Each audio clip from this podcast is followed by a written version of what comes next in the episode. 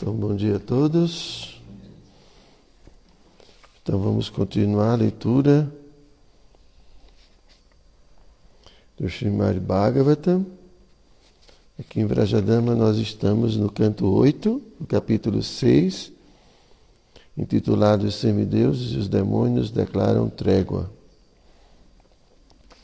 Vamos ler a partir do verso número 25. Om Namo Bhagavate Vasudevaya.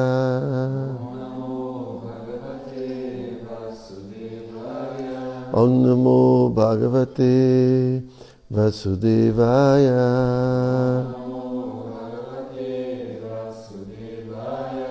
Om Namo Bhagavate Vasudevaya.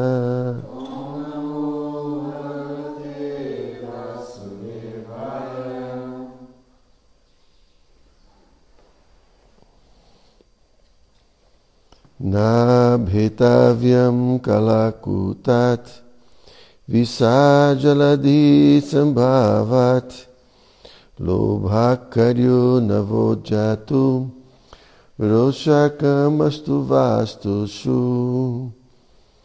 Então, tradução palavra por palavra.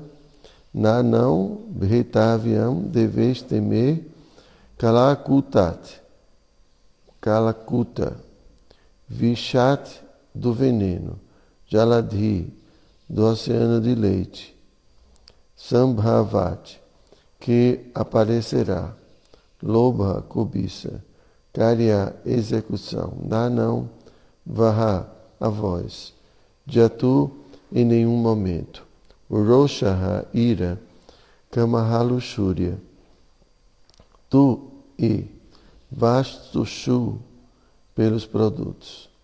Então, tradução e significado foram dados por sua divina graça, Srila Prabhupada. Um veneno conhecido como Kalakuta será gerado no oceano de leite, mas não deveis temê-lo. E, quando vários produtos aparecerem após a batedura que será realizada no oceano, não deveis cobiçá-los ou ficar ansiosos por obtê-los, tampouco deveis ficar irados.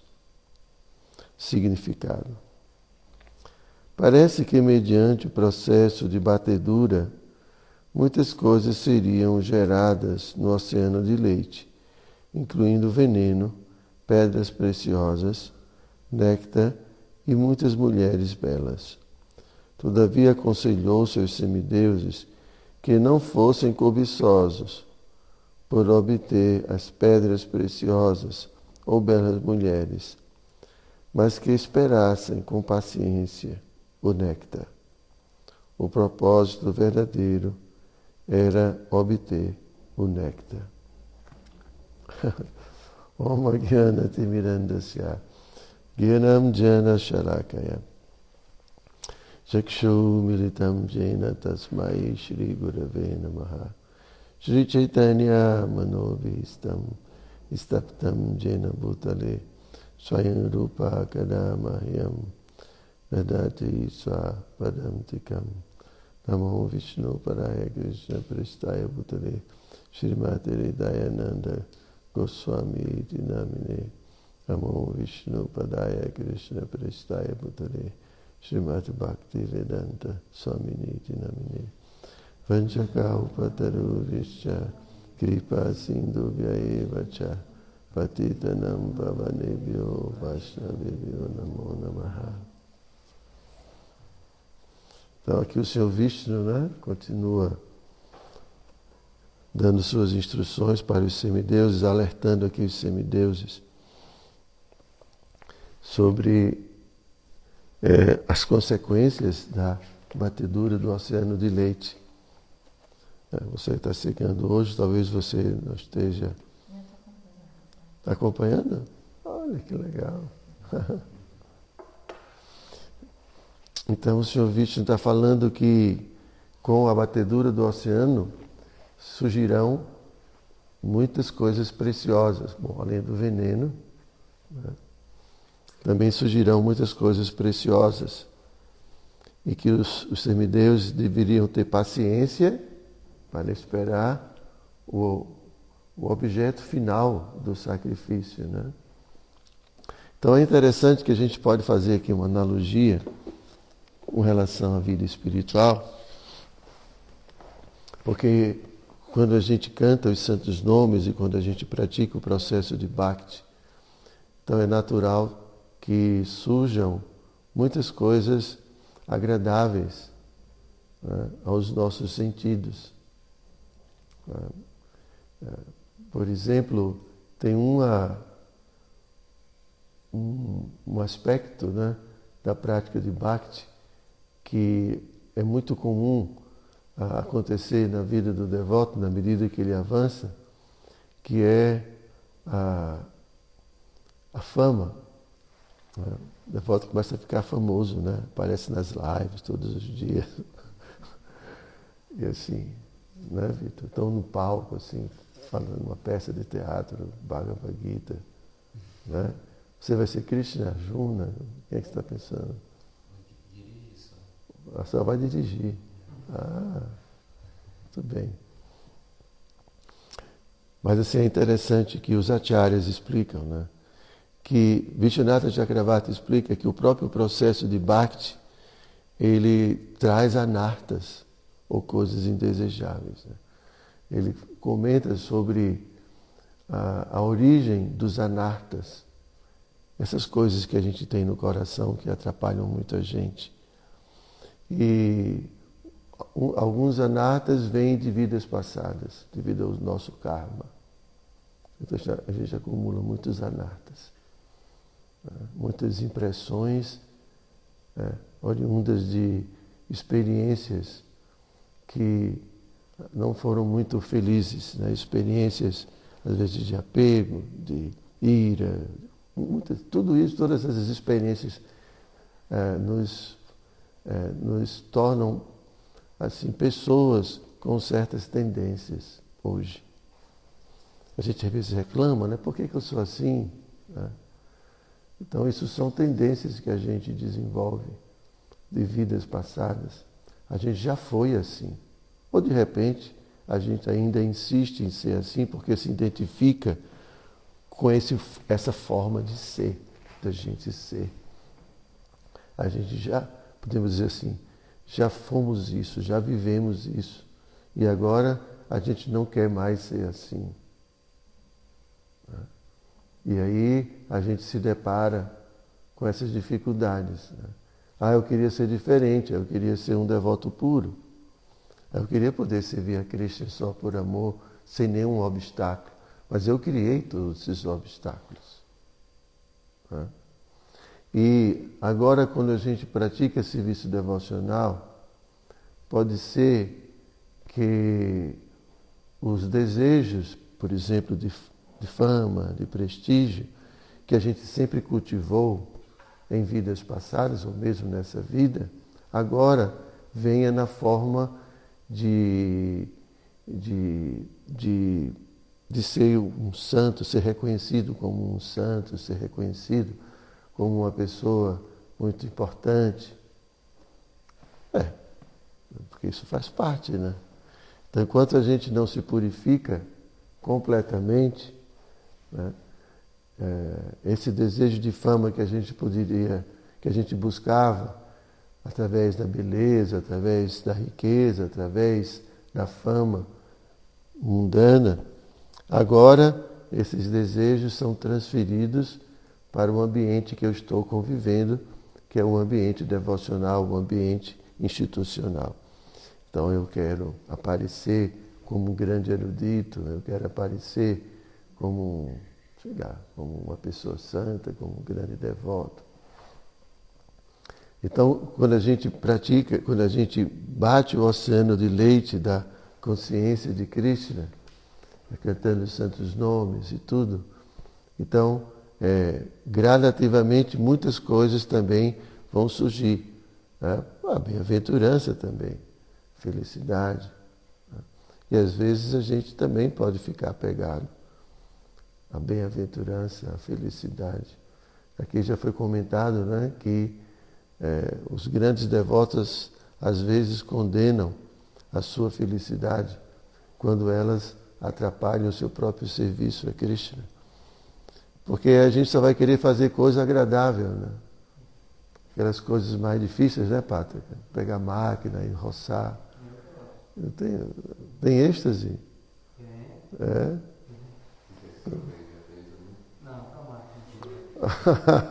Olha, o já pegou o esquema, né, Vichala? Quando tem um sacrifíciozinho a mais, aí já, já não tem êxtase. Mas é que deveria ter mais êxtase. Agora eu estou sofrendo por Krishna. Né? Não é não, Lucas? Ter o prazer de sofrer para o prazer de Krishna. Isso deve ser glorioso, né? É assim mesmo. Mas assim, a ideia é essa de, de que né, né, muitas coisas vão vir na nossa vida e a gente vai ter que estar preparado para, assim, com muita paciência né, e muito consciente do objetivo último que a gente quer alcançar. Porque senão a gente para no meio do caminho, atraído pelas opulências que o serviço devocional pode nos trazer. Né? Às vezes riqueza, quem sabe. Né?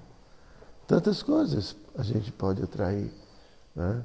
O devoto fica muito estático, fica muito radiante, atrai muitos seguidores. O pessoal de Gravatar morre de saudade do Pátrica, da associação. Mas é verdade. A gente atrai admiradores, seguidores. Aí fica apegado à ideia de seguidores. Porque o devoto fica estático. Um brahmachari ali, né? uma brahmacharini. Aí se torna muito atrativo ou atrativa. Aí se acha o centro, aí daqui a pouco já está se envolvendo materialmente, já quer, essa pessoa me ama, gosta muito de mim, aí já quer se casar, já quer ter um relacionamento. Assim, as coisas acontecem assim, né? porque o devoto se torna atrativo. Bhakti Devi dentro do coração.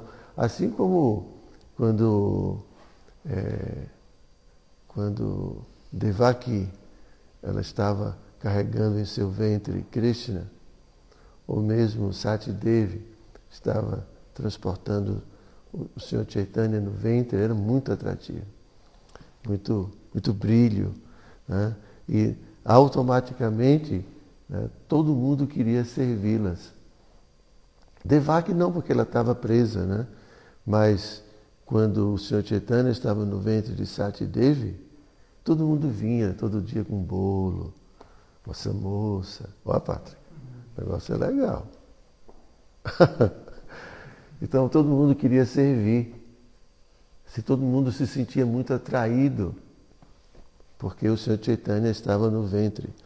Assim também quando o Bhakti Devi, quando o devoto está praticando o serviço devocional e está cantando, tirando da mente as coisas inauspiciosas e mantendo sempre né, aquilo que é auspicioso, então o devoto se torna atrativo. Mas na verdade é Bhakti Devi, é a, a energia espiritual de Krishna que o devoto transporta. Não é exatamente ele. É? E assim a gente pode se perder no caminho. A gente pode ficar numa posição que nunca experimentou antes. Né? Que já experimentou essas coisas porque ele era é, um grande artista, então ele fazia show e todo mundo. Então eu acho que ele não está. Por isso que ele é muito assim, né? Já, já assim, se desapegou disso, né? Mas, mas o, o Lucas, que nunca teve assim um palco, um aplausos, então pode ser que ele seja assim fisgado né, por esse. É, uma pessoa que já teve essa experiência sabe que isso não é algo assim tão. Mas quem não teve, e de repente né, a gente vê esses artistas ou jogadores de futebol que de repente se tornam famosos de uma hora para outra, assim, precisa de psicólogo né, para poder acompanhar, porque perde, ficam completamente. Mas não se preocupe, porque com Cristo é tudo a conta gota, assim. Nada acontece assim tão de repente, já notou, né? Sei que você se esforça muito para aparecer, mas é Cristo é devagarinho, é conta gota, assim. Cristo tem muito cuidado com a gente, porque se Cristo desse muito rápido tudo, devoto não ia é, suportar, né? É demais. então, às vezes a gente vê né, no início da nossa vida espiritual quando, quando a gente começa a sentir alguma coisa assim, né, diferente, eu sou um devoto puro. Não é, Patrick? Nunca passou na sua cabeça? Seja sincero, Patrick. Olha, você não quer admitir. Na minha cabeça já passou várias vezes. É, é, assim, é, momentaneamente, em alguns segundos, logo depois da inteligência. Você está se iludindo. É. Mas a mente propõe muitas coisas para a gente. É assim que acontece. Que a sua mente nunca propôs isso para você. Ah, tá vendo aí? Prabhu, cadê a sua humildade? Você é uma alma condicionada, Prabhu. Você já está pensando que uma alma condicionada a não pensar essas coisas? Está é, difícil, não, Bichala? Então, é, então, assim, mas aí o devoto ele se perde, ele deixa de se perder, porque é muito, é muita, assim, é muita misericórdia de Krishna. Muita misericórdia. Mas é, o devoto ele não pode esquecer o objetivo, né? ele tem que estar com um objetivo muito claro. Né? Por isso que é muito importante. Aqui o Senhor Vishnu está dizendo, olha, vai acontecer isso. Vai aparecer veneno.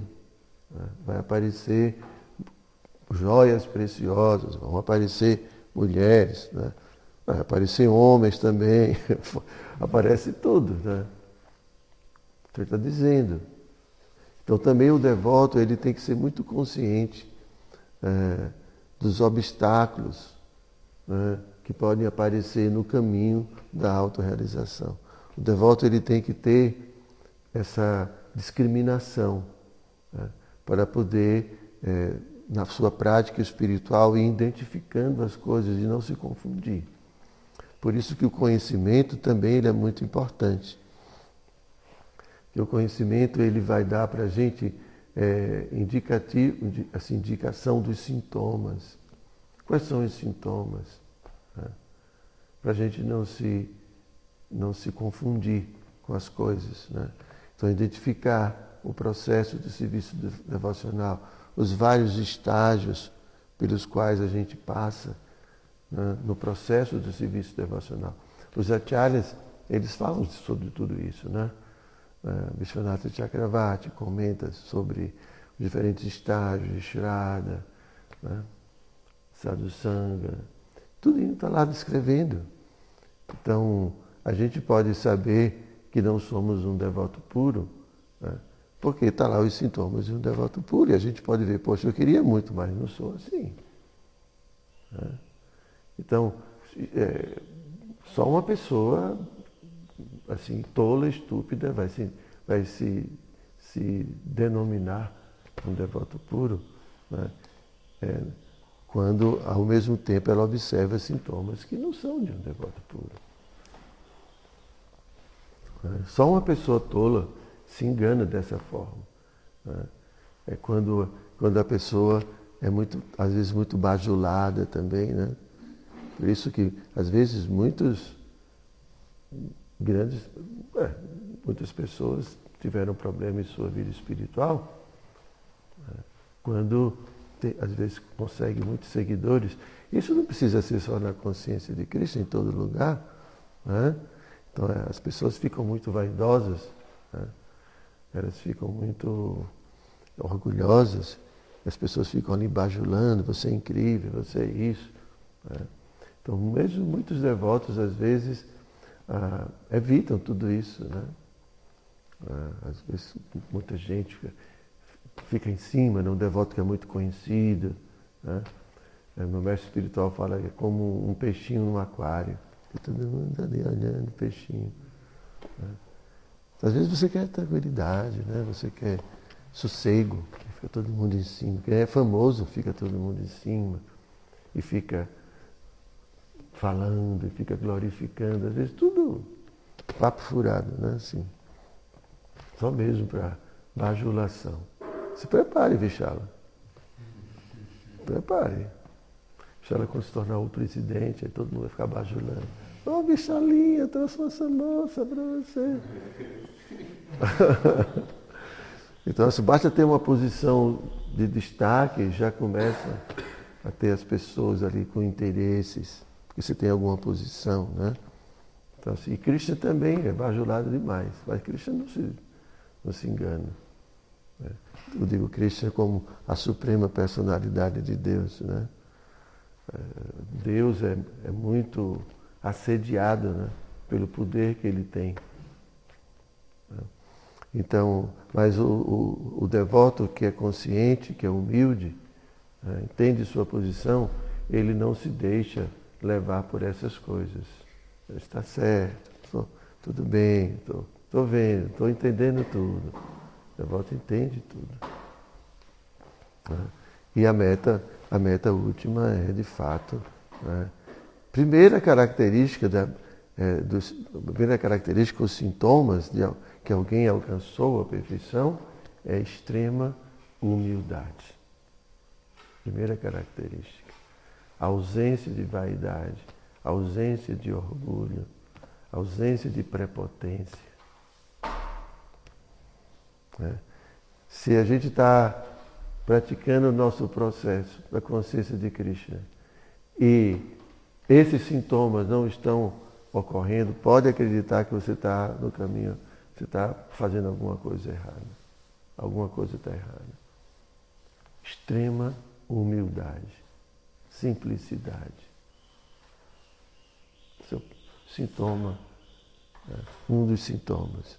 Outro sintoma é entusiasmo por se ocupar no serviço a Krishna constantemente, 24 horas por dia não quer falar de outra coisa, não quer ouvir outra coisa.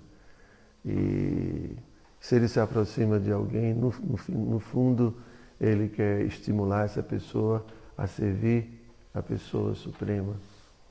Assim, não tem outra coisa. Não existe nenhum outro objeto de atração a não ser Krishna. É. ele nunca se coloca mais no centro de nada, sempre é Krishna, sempre é Krishna, sempre é Krishna, sempre é Krishna. Né? Então isso é, é, é assim, está, a, a, perfeição. Né? Então a gente tem que ter muita paciência, muita paciência, não aceitar nenhuma outra coisa que não seja né? nosso amor puro por Krishna, Prema Bhakti. A gente não deve aceitar nenhum outro presente a não ser. Krishna pode até oferecer para a gente muitas coisas, né, através de sua energia ilusória. Olha, olha uma coisa legal aqui para você. Diz que Jesus foi, foi tentado, né? Muitas, antes. Assim, todos nós vamos ser, ser tentados. Tentados, né? Todos nós, com muitas coisas. Vamos ver o que é que você quer. Aí, as coisas vão, Maia vai oferecendo. Um dia que o Maia, Maia vai oferecer o mundo inteiro para você, como ofereceu a Jesus. Né? Olha aqui, tá vendo? Tá vendo? Tudo isso aqui é meu. Né? Fala assim. Tudo isso eu dou para você. Prestígio, dinheiro, né? é, desfrute sexual, tudo que você quiser. Tentador, não é? Bom, acho que não. Né? A gente vai ser tentado por Maia. Maia vai oferecer muitas coisas para nos fazer é, interromper nosso processo. Então, quando a gente quer realmente Cristo, a gente fala: não, isso, eu quero isso, eu quero Cristo. Eu quero é, servir Cristo. Eu quero amor por Cristo, eu quero atração por Cristo. Isso é a única coisa que a gente pode aceitar. Né? Serviço. Serviço a Cristo. Né? E ter paciência porque demora muito. Bom, no meu caso está demorando pra caramba. Cada um tem o seu, a sua herança maldita. Né? Cada um tem a sua herança. Então essa herança pode fazer assim a gente ter um pouquinho mais de tempo, né? Assim para se desfazer delas, dessa herança. Então ter paciência, paciência que o processo funciona. Realmente o processo funciona. É, mas muita sinceridade no propósito. Essa é, a Rupa Goswami fala que esse é o principal é, adhikara, que é a principal qualificação, é a sinceridade com relação ao propósito. Por isso que se a gente não for sincero no, com, em relação ao propósito, a gente vai se desviar. E quando aparecer os verdadeiros propósitos, eles se manifestam. Se o, se o propósito é qualquer coisa desse mundo, ou qualquer. Sempre, às vezes pode ser se libertar de um problema. Muitas pessoas se aproximam de Cristo porque têm dificuldades. E quando resolve as dificuldades materiais, conseguiu o objetivo. Tchau, tchau. Então não era uma aproximação sincera em relação ao objetivo último. Você se aproximou de Deus, isso é piedoso, mas você se aproximou não para amá-lo, você se aproximou para resolver um problema. Então, Rupa Goswami explica que, esse é de, que a principal qualificação é a sinceridade para alcançar Prema Bhakti. É a sinceridade sinceridade no nosso coração, de querer realmente amar Deus. É. E aí, paciência. Ok? Vocês têm alguma pergunta? Hoje eu vou terminar mais cedo por conta do serviço. Ninguém tem pergunta. Pátria, você não tem uma pergunta, Pátria, hoje? Não. Você que sempre faz perguntas, contesta, briga, discute. Não. Vai ter paciência, Pátrica.